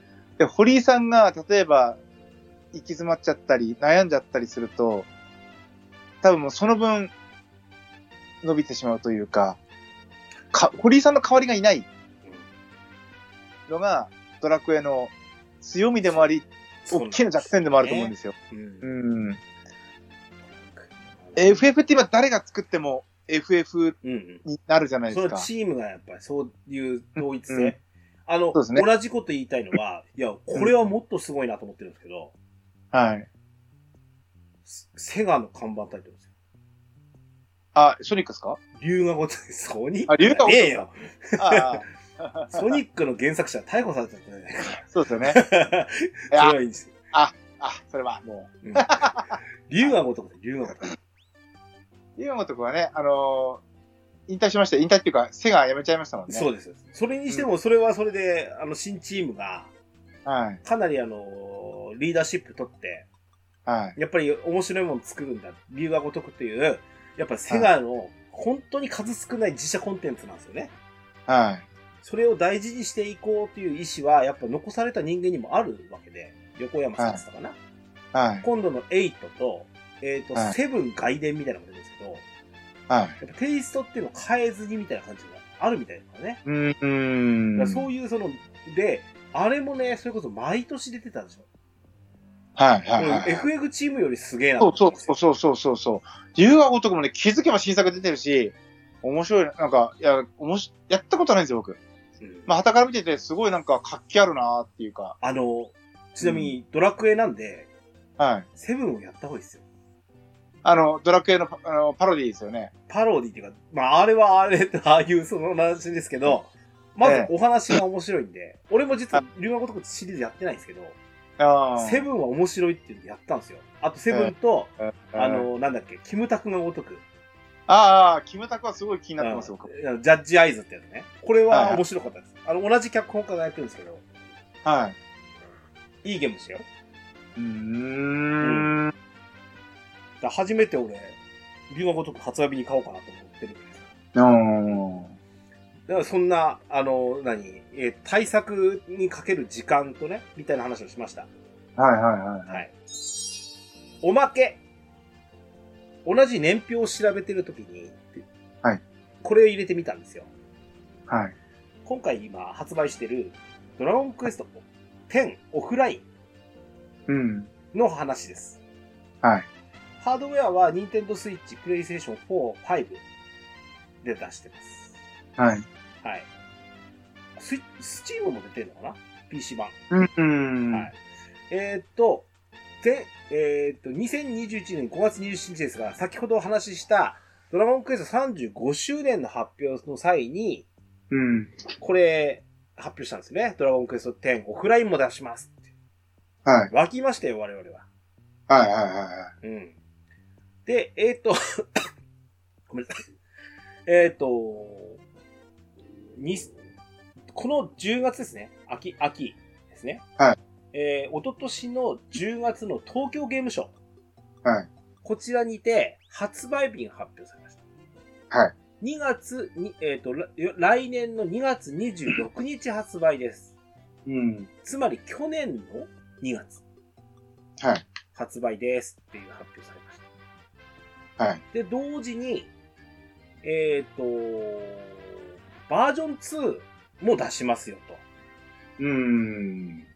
というのがこの頃に発表してたみたいですね。はい。で、これを発、えっ、と、発表と同時に予約を受付開始します。はい。という形で、もう、えーほぼ同日で予約開始したそうです。はい。はい。えーそうです。ね、スクエニの通販サイト、並びにアマゾン、楽天、その他もろもろね、、はいう形でした。で、えー、年末差し迫った12月27日。はい。来年の2月がちょっと厳しそうですわ、と。うん。夏になります。うん。で、伴って、バージョン2も遅れます。っていうのを発表した。はい。で、さらに、え夏が近づいてきた6月21日。はい。 9月15日に延期します。うん。っていう発表をしましうん。た。で、7ヶ月。伸びました。2月26日からしたら、9月まで7ヶ月分は伸びたんですね。はい。はい。で、これはまあ、昨年の秋には発売されて、まあ、はあーピチさんのレポートもありましたけども、なかなかこれ楽しかったよって話をされてました。はい。で、バージョン2がこの5月に発売します。はい。結果的には、このバージョン2も、えっ、と、そのバージョン1の延期に伴い、えっ、はいと、4四半期ずつずれてるのかな、うーん。っていう形かなそうですね。でいいのかなはい。そのままスライドした感じですよね。ですよね。はいうーん、というわけで、えー最初の2022年春にはバージョン2が出ますよって言ってたのに、はい。だからえっと2022年の2月26日バージョン1が出るってことなんですよ。そうですね。 2、3ヶ月で2も出ますよって言ってたんですよね。これねはいはいはい。だから予約してねって言ってるんですゆっくりやってクリアできるぐらいの、よ。そうそうそうあのそうそう。たらちょっと出ますよって感じですね。結果的に1年伸びたりするわけですよ。はい。春っていうことを考えれば。はい。でね、はい。小畑さんも俺もやってないんじゃないですはい。やってないですね。か。あの、どうなんすかね、これ。まあまあでも評判いいですよね。評判はいいんすよ。やった人は、なすごくなんか、あの、面白かったってうん。言ってますようね。んちょっとやっぱりね、あの、オンラインとは違った形でっていうのもあるし、ん。うん。ちょっと俺腹立たしいのが一個だけあって、はい。この、2020年の、20 22年の東京ゲームショウの直後、はい。予約開始してるでしょああ、そうですね。ゲームソフトの予約開始は別にいいと思うのよ。うん。ただ、バージョン2と合わせてるセットパックって1万3000円ぐらいのがあるわけですよ。中力の価格ですよね。うん。フルプライス2本分ですからね。はいはいはい。あまあ当然だとは思うんですけど。はい。これ、ちゃんと言えよって思うんですよ。はいはい。 ああ、なるほど。もっと言うとね、やっぱ遅れちゃダメよ。まあまあ、そうですね。うん。この間のピッチさんから衝撃的な発言を聞いたんですけはい。ど、この間あのゲオ行ったんですよ。はドラクエ10オフライン、はい売られてたん、中古で流れてたんですよ。い。はい。つまり誰か売ったってことを言うわけでしょ。はいはい。そうですね。あの、向かなかったかどうかわかりませんけど、ええバージョン2のパックが売られてるんですよ。だからセットでもうもうやんねえよって感じですね。それはもう。そういうことですよ。う。うん。待ってらんないよ。うんうんうんうん。まあ、それは、その人は多分もう二度とドラクエに戻ってこないですよ。うん。なんて言うんでしょう。もう、ね。嫌だってことですよね。ドラクエはもう合わねえやってことですよね。うんうんだってせっかくお金かけたのにじゃあ、まあちょっと出るこの人はどうなんだろうね。オンラインやってた人がやったのかなって思うのが一つと、うん。やったことなかったからオフラインやってみたけどねっていうのとどちらかなんでしょうけど。うん、まあまあ、どっちかなんでしょうけど。そうか。それなんか寂しいですね。うん。で、ちょっとね、なんか、ちょっと違うんじゃねって思ったのは、わかんないですよ。それははい。あの、い理由があると思うし、別にいいけど、うん。あの、このプロデューサー、白石さんって言うでしょ。はい。今度のドラゴンクエストチャンピオンズの、なんか、ディレクションかプロデューサーかしてるんですよね。なんか、なんか、その辺ですよね。うんあの、ちょっと忘れちゃいけないのは、あなたオフライン遅れてるからねって俺思ったんですよ。はい。うん。いや、かもかもちろんこれって会社の命令っていうか、あお前がやれって言われたんだろうな。これはやむを得ないと思うんですよ。はい。多分部員1だから、う仕事回せると思ってるからや、やらせてるに決まってるんだけえど、遅れてるんだよっていうことをもっと知ってほしいよねってえうん。思う。うん。まあ、そこもあぐらですよね。うん。これね、うん。あの、ここでちょっとこのゲームの話から外れるかもしれないですけど、はい、はい、はい。この納期が遅れるっていうものに対してってどういうお考え持ってますまあ、ダメですよね。基本はダメですね。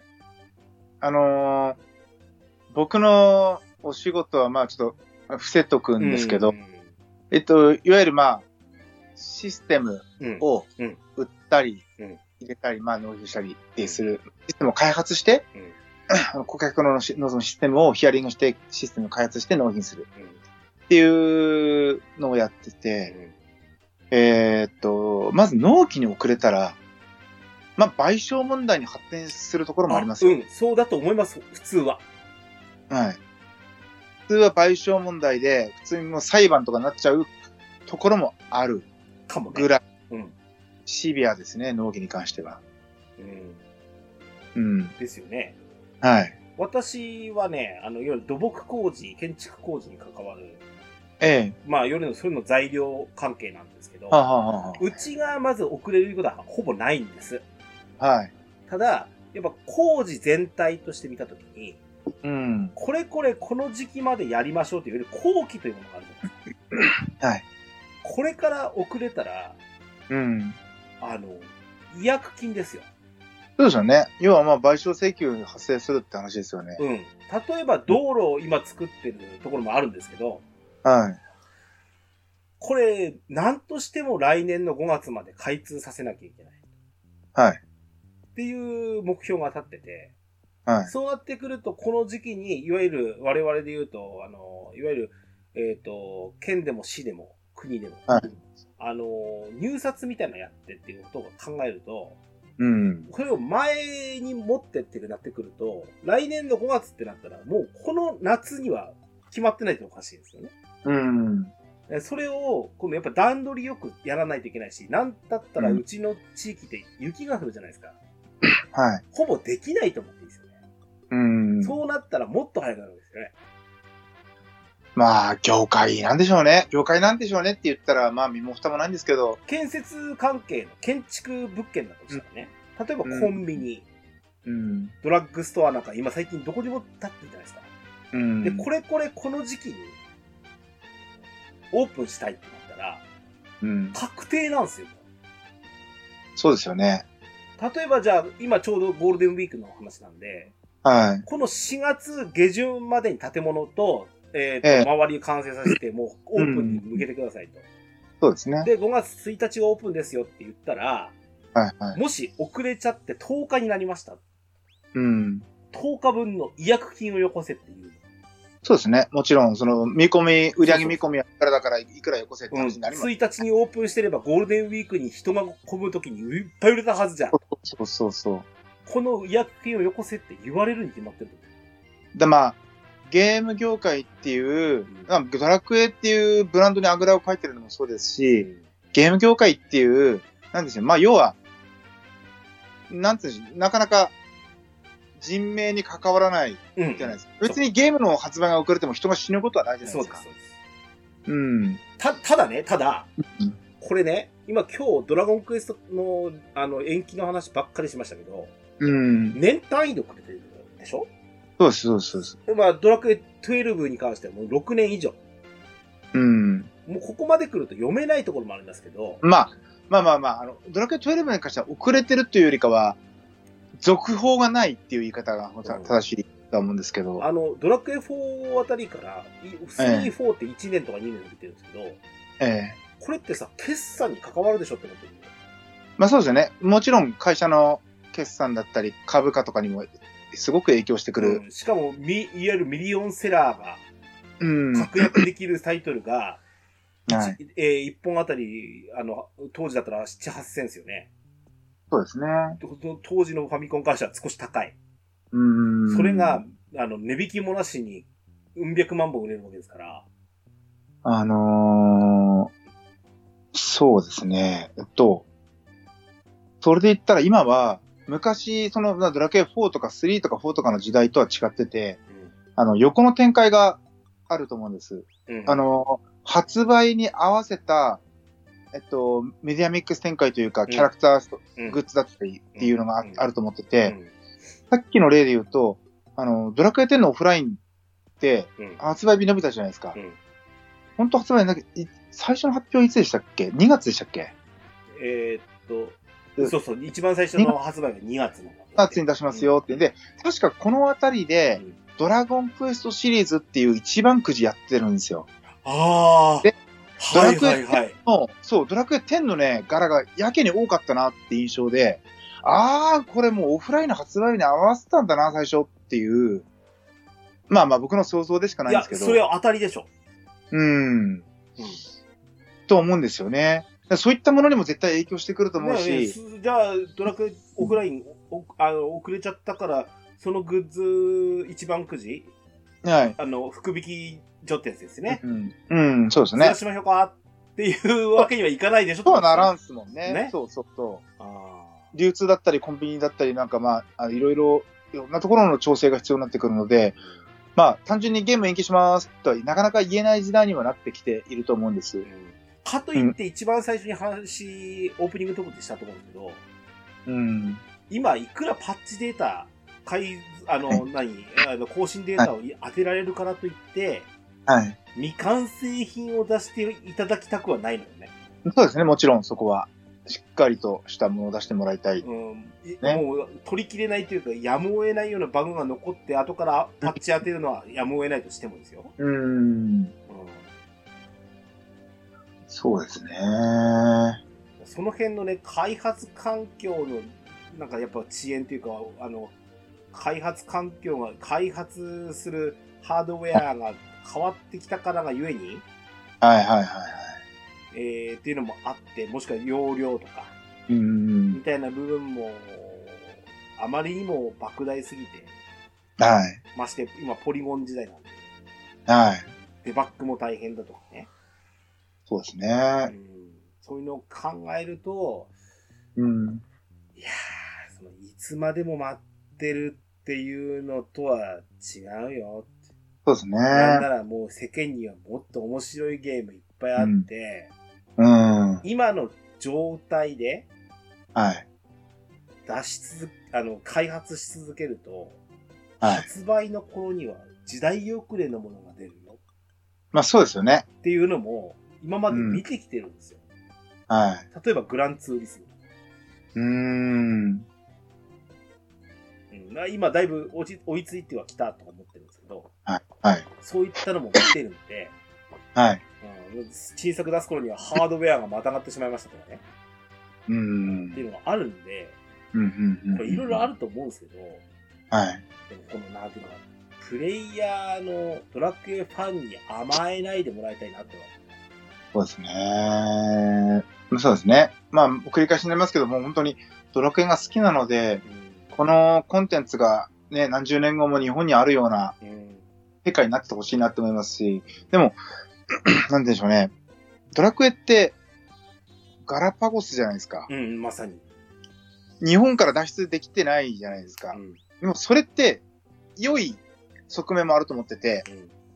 世界に、を、世界に向けて発信してしまうと、今の時代、まあ、あの、やめなかったらカットしてください。コリコレとか、うんその辺の、うるさい、やからが、世界中にはわらわらいるので、日本の、あの、ガラパゴス文化で、あの、とどめておくのも、ドラク、いわゆる、その、まあ、各個人が抱くドラクエらしさっていうのを、保ちつつ、うん。なきゃいけんのかなって思うんですよね。うん。そのポリコレに関してはやっぱありますよね。あの、海外作品に触れることも最近やっぱ多くなってきてるわけで。はい。は言い。うならば、洋芸なんていう言い方をするのはもはやナンセンスなうん。時そう代じゃないですか。ですね。うん。だからそういった、あの、異文化が作られた、うん。あ、の、なんだ、なんだっけ、アサシンクリードとかをしあのプレイするとはわかるんですけど、はい。オープニングの、あの、出た時に、はい。あの、書かれるんですよ。このゲームは、えっ、と、はいえっ、と、人種、世代、えーあと、なんか宗教か、ななど、はい全然違うものが作られてますので、その辺を考えてプレイして、みたいなのが書かれてますよ。 あ、めんどくせえ時代ですね。そうそうそうそう。なんか、ちょっとポケモンの話に戻ると、もうポケモンってもう世界レベルじゃないですか。はいはいここで。で、あの、最新作の、あの、スカーレット・バイオレットを見ると、うんうん一応学校が舞台なんですよ。学園が舞台で。。うんうんで、まあ、学園だとやっぱり、まあ、10代、まあ、まあ20代前半ぐらいのうん若者がいっぱい学,、まあ、学生として、うんあの、いるのかなっていう印象だったんですけど、いや、まずやばいですよ。なんか、まず、じい、じいさんのが、普通になんかは、短パンの学生服を着て、学生の、なんか学生の何々が勝負を仕掛けてきた、みたいな。うんじいさんとかばあさんもいますし、うんあとはなんだろう、太ったおばちゃんとか、えっと、中には男性なの女性なのってわかんないようなキャラクターとか、うんそんなのが、うご、なんかもうたくさんいて、 あの、まあ、NPC なんですけどね。うん、すごい、ああ、これは、そういうことなんだな、っていうのと、 あとは、まあまあまあ、そうですね、そんな、あと、そうですね、ポケモントレーナーの中にも、あ、トレーナーじゃない、ジムリーダーとかの中にも、あの、え、あ、これ男性だったのみたいな。うん設定を知って初めて男性だったと分かったようなキャラクターとかもいるし、ああ、なるほどね。うん、まあで、作品の中では言わないんですよ。ああ。うん。で、そう考えると、でも、あの、ドラクエ11の、あのー、何でしたっけ、あの、旅芸人。 えっと、名前忘れ忘れちゃった。えっと、今、今、ここまでなら出てきた。シルビア。シルビアだ、シルビアだ。シルビアとか許されてんのかなーって、うん、思うんですけど、まあ、その辺を考えると、ドラクエはすごい発展してほしいなって思う反面、日本の中でとどめて、 とどまっててもらった方が、ドラクエらしさと思ってていいんじゃないかなと思ってますね。ね。うんなるほどね。うん。うん。そんな、今日は、ドラゴンクエスト、発売の歴史うん。はい。に、物を申すみたいな感じ。はいそんなこと言ったら、まあまあ、怒られちゃいそうですけど、まあ、そんな感じです。まあ、はい我々もやっぱ、なんだろうな、次のドラゴンクエストを期待してるからこそ、そうですだね。と思いますが、ででもやっぱりね、オープニングのとこで言ったように、あの、分かってる限りでいいから進捗ちゃんとしてよってこはい、と。はい、。やっぱり持ってますよ。はい。うん。やっぱ、その、やっぱ画面写真とか、キャラクターが出たりすると、ね、はい。これどうなんだって、やっぱりは、ちょ、ちょうどあれですよ。今、えっ、と、来週、はい再来週かな。えーはいゼルダの伝説出ますよね。はい。やっぱあの、本当にね、情報がわずかなんですよ。はい。これを、あの、何、トレーラー見たりなんだりして、はい。想像してる間がやっぱ一番面白いですよね。はい。だからそれを、タイトル画面だけじゃできないもそうですね。の。うん。そうですね。ので、えー、ちょっと、スクイーンさうんん、ドラクエチームの皆さん、ぜひ、その辺の開発進捗をお待ちしてます。そうですね。まあまあ、今日はあの、一ファンが言いたいことを、なんか、だらだらと、ああの、開発の皆さんのこと、気持ちを考えず言っただけなんですけど、はい。まあまあ、本音の一つとして受け取ってもらえればって感じですよね。はい。と思います。はい。以上、ドラゴンクエスト発売の歴史でございました。とわらじ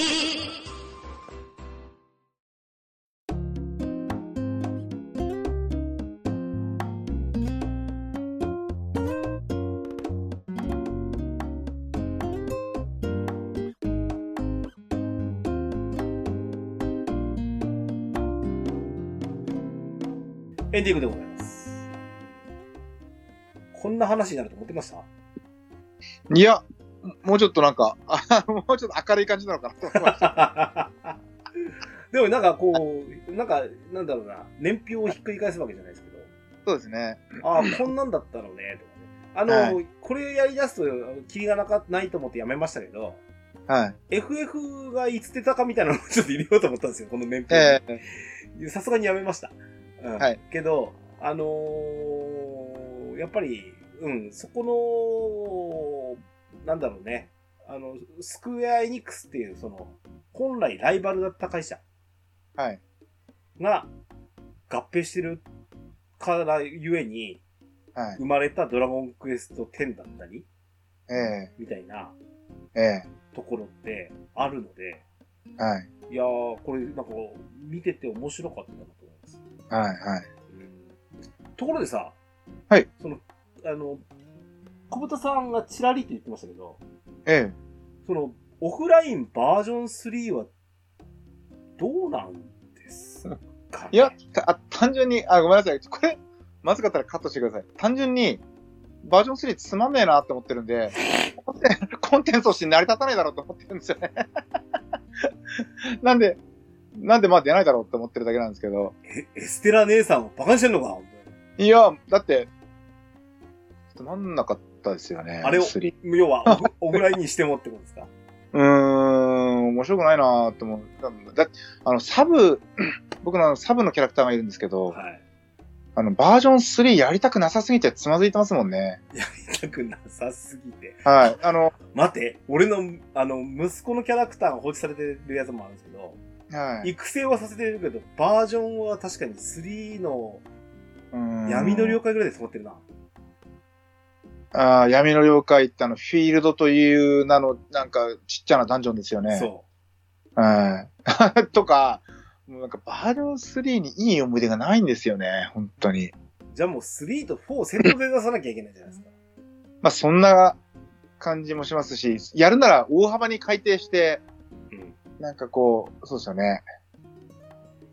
やってくくれないと、あのまんまの移植だと辛いものがあるな。ね。なるほどね。はい。なるほどね。いや、あのね、あの、オフラインはほら、二つの側面があって、はい。我々がオンラインで生きてきたた部分のはい。証みたいなもの。まあ、そうですよね。うん、仮にまあ、あと何年後かにドラゴンクエスト10がサービス終了した時のえ記録として、こんなドラゴンクエストだったねっていえうえええ記録としての側面はある。これは間違いないんですよ。まあまあ、そうですよね。ただ、ただ、うーん。あの、俺、英断としてね、開発を進めるのはいいけど、はい。なんなら、もう出てたっておかしくないのよ、3って。はい。あの、バージョン3の情報が出てもおかしくないと思ってて、はい、はい、はい。今出ないのおかしくないですか多分まあ、2ってまだでしょうね。 5月26日でしょえっと、2の売り上げ見てじゃないですか多分。ああ、そうなのだ。でもそれっあてさ、え予約してる人はほとんどぼセットで買ってると思ってよく ないまあ、どうなんでしょうね。それ多分僕らのいかれた 頭の、なんかそう妄想だと思うんですけど。 あのあのツイツイッター民が正しいと思わないでくださいっていうやつ ですよ。そうっすか。はい。一なるほど般の人は多分バージョン1買ってだけど、い待っやてますよ。、あの、会社の、やっはぱい決定っていうのは、まさにそうよ。あの、売り上げがあってこそだと思うんだよ。そうですよね。お金にならないし。お前そんなもん、次のやつ出したらしゃあないやろっていうところでは あ困とるはわ、けじゃあバージョン3って確実に1よりも2、2よりも3って落ちていくじゃないですか。うんうん。うん。それ、2よりも3の方が売れたってことはありえないので、うん2を見て、まあ大体3出したらどのぐらいの売り上げになるんだろうなっていうのはちょっと、大体そ想像がつくと思うんですよね。もう一つ、バーオフラインの側面としてはさ、はい。ここで間が空いてくれるからこそ、はい。この後どうなんのっうん。ていうのを、オンラインにやってきてほしいわけですよ、そうですよね。オンラインに、そう、ね、オンラインに来てっていう感じにしてくれればいいんでしょうけど、まあ中にはまあ本当オンラインが、もう無条件で嫌だっていう人もいっぱいいるでしょうし、まあね。うう。。んでも、難しいけこれだと思うんですが、あの、そんなね、デモしない3をま待ってるよりは、うん。そ月1000円かけて新しいストーリー楽しんだ方がいいと思うけどな。うですよね。うん。なんならね、なんだろう。頑張れば、3ヶ月ぐらいでバージョン6ぐらいまでクリアできるんじゃないですか。うん。うん。そうですね。うん。うん。そう、3ヶ月分3000円で新作を遊んだと思えばいいんじゃないと思うんだけどね。うん。はい。乱暴なものはいいですけどね。はい。ので、うん、まあ、そんなドラゴンクエスト、はいシリーズとオフライン、はいね、な話。はい。いや、まあ、本当に、あの、やっぱり、あら新たなドラゴンクエストがどうなるか。なんか、フルモデルチェンジみたいなこと言ってるじゃないですか、12多は。分だから、なんていうんでしょう、もう想像でしかないんですけど、あの、杉山先生が亡くなって、で、まあ、堀裕二さんも、鳥山明さんも、うんもう鳥山明さんはもうあれですよね。